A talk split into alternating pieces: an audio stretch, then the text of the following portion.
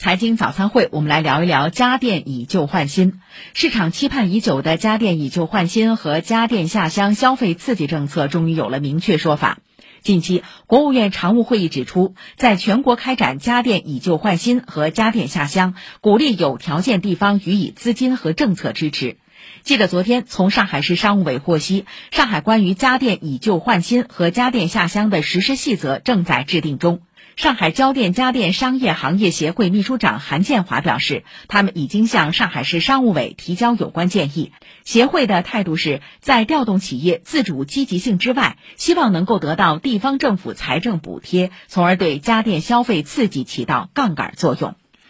其实，早在2009年8月，上海就已经作为试点省市，启动家电以旧换新，并制定实施细则。明确家电以旧换新的消费对象必须是在本市注册登记、具有法人资格或具有本市户口，销售旧家电与购买新家电的单位和个人必须一致，在指定销售企业购买的家电产品，按新家电销售价格的百分之十给予补贴，补贴有上限。在实施以旧换新政策的同时，上海也实施了家电下乡消费刺激政策，补贴对象为上海农业户口居民。根据政策，每户居民购买每类家电下乡中标产品，可以享受两台件财政补贴，补贴标准为销售额的百分之十三。家电下乡的中标产品实行最高销售限价。韩建华认为，上海作为国际化大都市，家电消费能级全国领先。随着科技进步和市民生活水平的不断提高，目前上海家电市场呈现产品迭代速度加快、产品生命周期缩短、科技含量不断增大的特点。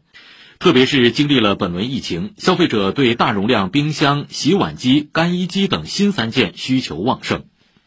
另外，疫情期间。居家办公和上网课的人越来越多，催生了电脑、平板的消费需求。除了彩电、冰箱、洗衣机、空调等传统大件，专家呼吁补贴范围可以扩大到新三件以及三 C 数码领域，从而为老百姓带来更多实惠。此外，业内人士还建议，本轮上海家电下乡消费刺激政策应该考虑本地农业户口居民和外来务工人员的需求，比如限价部分以外自理，发挥全国大数据平台和连锁家电企业的优势，让外来务工人员异地开票、本地提货等。好，以上是财经早餐会。